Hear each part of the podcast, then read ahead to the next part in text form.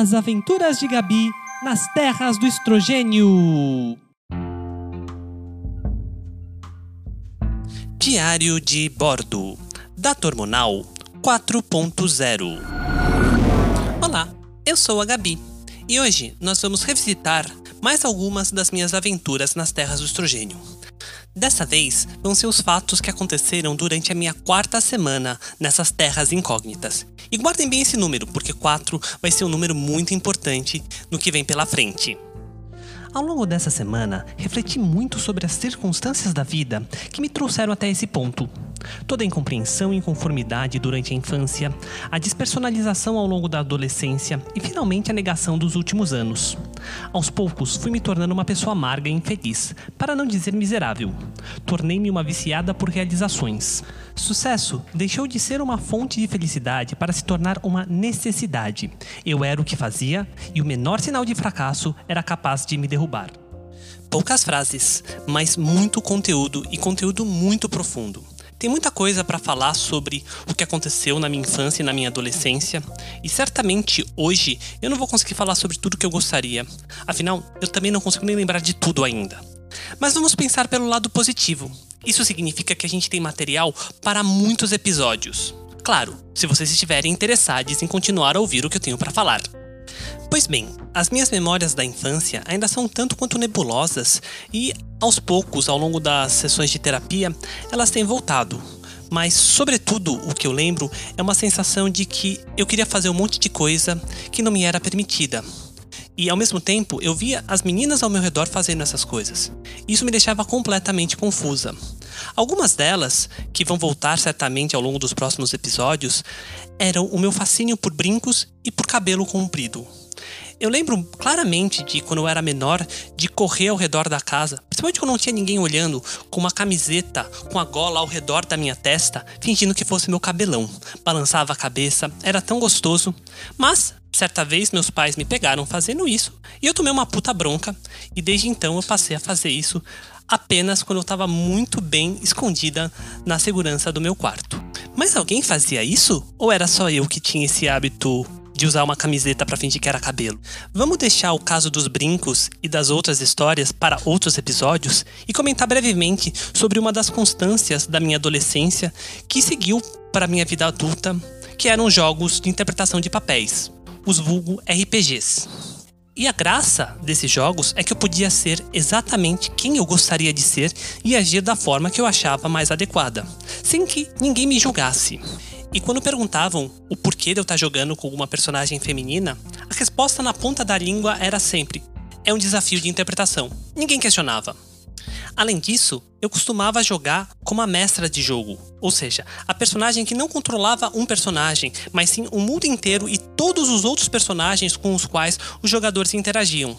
Isso me dava muita liberdade para explorar não só diversas personas femininas, como aquelas personas masculinas que a sociedade me forçava a investir. Não deu muito certo essa segunda parte, mas a gente tentou, né? E vocês podem imaginar que, com tantos vínculos impostos à minha existência, e podendo me expressar livremente apenas no contexto do jogo, eu era progressivamente uma pessoa mais infeliz. Cada dia que passava eu me fechava mais e a minha válvula de escape começou a ser as minhas realizações acadêmicas, seja na escola, seja na faculdade e depois no trabalho, eu era o que eu fazia, eu era o que eu produzia. E se eu não estava produzindo coisas de qualidade, eu era infeliz. E vocês podem imaginar o estrago que isso fez na minha saúde mental. Ainda mais quem está na academia e sabe a pressão externa que a gente tem por produzir sempre e coisas de qualidade. E é nesse sentido que eu falo que eu me tornei uma viciada por sucesso. Eu só tinha felicidade com sucesso e o high dessa felicidade estava cada vez menor, ou seja, eu precisava produzir cada vez mais e cada vez mais constante, senão eu me sentia um fracasso total. Afinal, produzir coisas de qualidade era tudo o que tinha me restado. Era a única fonte que eu tinha de satisfação pessoal. Brigava com tudo e todos ao meu redor por futilidades, e por pouco, em algumas dessas várias ocasiões, não afastei definitivamente o amor da minha vida. Não percebia o quanto manter a máscara que a sociedade me impusera, o quanto esconder os meus mais profundos desejos, drenava as minhas energias. Era um misto de vergonha, frustração e total falta de perspectiva de vida. A terapia revelou o nome dos meus demônios e me forneceu as armas para combatê-los, mas foi só com a harmonização que realmente reunia as forças para a batalha. Eu devia ser mesmo uma pessoa insuportável. Mas também pudera, né? Gastando quase todas as minhas energias para manter uma persona que eu odiava, mas que era aceita pela sociedade, e sendo frustrada praticamente 100% do meu tempo, não era à toa que eu vivia com aquela sensação de ser um copo cheio de água e bastava qualquer gota, qualquer frustração adicional além da minha não existência para que eu explodisse. O que começou como um grito desesperado, uma última tentativa de ser feliz, tem se mostrado cada vez mais um experimento muito bem sucedido. Foram inúmeros alumbramentos nesse último mês e com cada um deles me aproximo mais de ser a mulher que aquela garotinha sonhara há três décadas. Ainda me surpreendo como é possível ser feliz simplesmente por existir. Essa última frase realmente reflete o maravilhamento que eu comecei a viver nessa época e continua de uma certa forma até hoje, porque eu que tinha me acostumado a apenas sentir felicidade como uma resposta a algum sucesso, estava percebendo que era possível ser feliz sem fazer nada, simplesmente existindo. Isso era maravilhoso, era muito bom. Algo completamente inédito na minha vida. Ainda mais alguém que estava vindo de um período muito tenso, depois de uma tentativa de suicídio e de perceber que a sua vida não valia nada. Era excelente essa sensação de estou começando finalmente a tomar conta da minha vida e ser feliz. Não sei se a fome diminuiu ou eu que me acostumei. O cansaço e o sono continuam os mesmos, mas não acho que a contribuição hormonal seja mais a principal. Felizmente, falta menos de um mês para as férias. O desconforto testicular sumiu, assim como pelo menos metade de seu volume. Colocá-los de volta no lugar de onde não deveriam ter saído nunca foi tão fácil. Parece até que eles aprenderam o caminho sozinhos. Ereções só quando realmente estimulada. Dureza incontrolável? Agora apenas nos mamilos. Eles cresceram um pouco e estão bem mais pronunciados. A sensibilidade também aumentou consideravelmente para o bem e para o mal. E um incômodo latente nos peitos me acompanha quase que constantemente, com ocasionais espasmos, ardências e coceiras. E não que a quem dá seja algo realmente confortável. Só quem faz sabe o desconforto que é. Pelo menos no meu caso, eu sei que a principal fonte do desconforto é exatamente a parte de subir os testículos e ficar com eles para cima. E felizmente isso vai ser resolvido num futuro próximo. Mas a gente precisa esperar a pandemia acabar, né, para poder fazer essas coisas que não são tão necessárias. A minha vida não depende disso, é mais uma questão de conforto. As grandes novidades dessa semana foram as famigeradas oscilações de humor e o caso do súbito desaparecimento de pelos na minha barriga. Quanto à primeira, já estava achando estranho não terem mostrado as caras até então. Sinto que posso passar continuamente de um estado de alegria plena para a tristeza total em um estalar dos dedos. As lágrimas agora estão temperadas dos mais diversos sabores. Não somente tristeza e felicidade, mas jorram também em diversos outros contextos que ainda não consigo catalogar adequadamente. Lembra que eu falei no começo do episódio que 4 seria um número importante? Pois bem, eu acho que o que eu estava sentindo era a minha primeira TPM. Afinal, tinham se completado exatamente 4 semanas do começo do meu tratamento hormonal. Na época, eu realmente não percebi que esse podia ser o caso. Afinal, não estava nem claro para mim que eu poderia ter TPM, dado que os meus hormônios eram administrados de uma maneira razoavelmente constante ao longo do mês. Mas conforme os meses foram se passando e eu fui percebendo as minhas oscilações hormonais mensais, principalmente usando a minha esposa como um relógio, porque a minha TPM sempre aparecia alguns dias antes da dela, eu percebi que de fato eu tenho TPM e sabendo que eu tenho TPM fica muito mais fácil de lidar com essas oscilações de humor. Não que eu tenha completamente me acostumado com isso, mas agora eu consigo perceber que ela tá chegando e lidar com essas oscilações de humor de uma maneira um pouco mais construtiva. Eu sei que não adianta eu fazer muita coisa, eu preciso realmente ir pro meu quarto, pôr uma música, ler algum livro, chorar bastante, que vai passar. Mas tudo isso faz parte do processo de autoconhecimento, de conhecer como o meu corpo realmente funciona. Já sobre a segunda, foi uma das constatações mais felizes. Reparar que meus pelos, sobretudo na barriga, estão mais claros, esparsos e finos, mesmo sem me depilar há duas semanas. E, por isso, com os pelos consideravelmente longos, não mais consigo discerni-los claramente no espelho. Como é bom ver as fontes da disforia aos poucos esvanecendo. Espero que esse desaparecimento continue surgindo em outras partes do corpo. Não quero ter que recorrer ao laser para nada além do rosto. Não dá para negar que ao longo desses anos os meus pelos realmente diminuíram em quantidade e em grossura. Com isso eles estão cada vez mais claros e menos perceptíveis ao olho nu. Claro, dá pra ver, né, se você olhar com um pouco de cuidado. Isso acontece principalmente no peito, na barriga e nos braços. No peito, uma pinça uma vez a cada duas semanas resolve toda a minha disforia. Na barriga, eu ainda tenho passado uma gilete e no braço eu desencanei porque mulher tem pelo no braço e essa é a vida. Ninguém vai reparar muito nos meus pelos no futuro próximo porque meus braços vão estar fechados com tatuagens e eu vou ficar muito bem com isso. Já na perna, não foi o suficiente. Tanto que, um pouco antes da pandemia começar, eu comprei sessões de laser para depilá-las definitivamente. Pena que por causa da Covid, eu não pude fazer nenhuma dessas sessões ainda. Não vejo a hora de começar a me livrar desses pelos nas pernas, porque não só é um saco me depilar, como que eu tenho bastante pelo encravado e um pouco de foliculite, de forma que fica meio dolorido e bem incômodo numa semana depois que eu me depilo.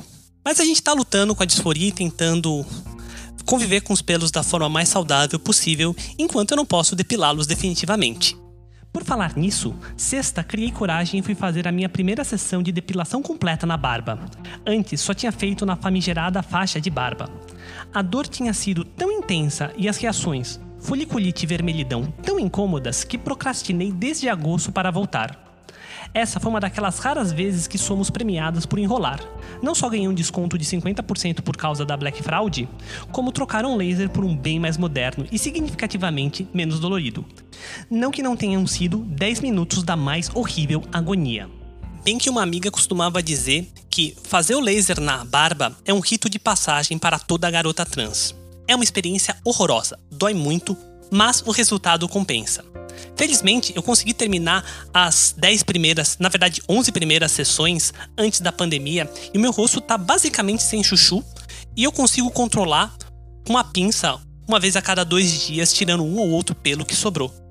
E o melhor de tudo é que a sombra de barba foi completamente embora, então vida segue de uma maneira muito mais leve e com muito menos disforia, porque essa era uma das minhas maiores fontes.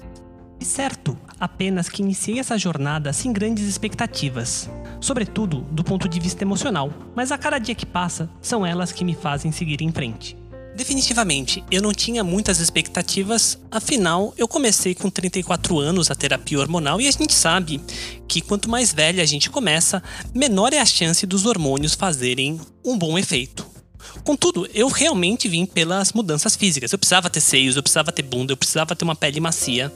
Mas eu não vou negar que o que realmente me mudou e o que realmente me fez bem foram as mudanças psicológicas. Foi perceber que meu cérebro finalmente tinha começado a funcionar como ele sempre deveria ter funcionado. E eu digo para as meninas que estão começando a transição, foquem nesse comecinho nas mudanças mentais e psicológicas, porque as físicas vão demorar. Eu mesma só percebi as minhas depois de um ano de TH. Enfim, era isso que eu tinha para comentar sobre a minha quarta semana nas incógnitas terras do estrogênio. E vamos começar com um quadro novo, o quadro Gabi Responde.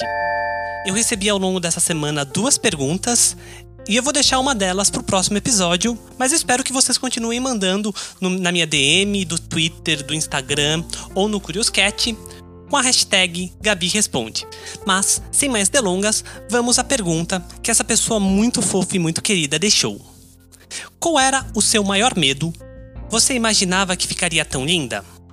Primeiro quero agradecer a pergunta e o elogio, é sempre bom ser chamada de linda. Eu ainda não me acostumei com isso.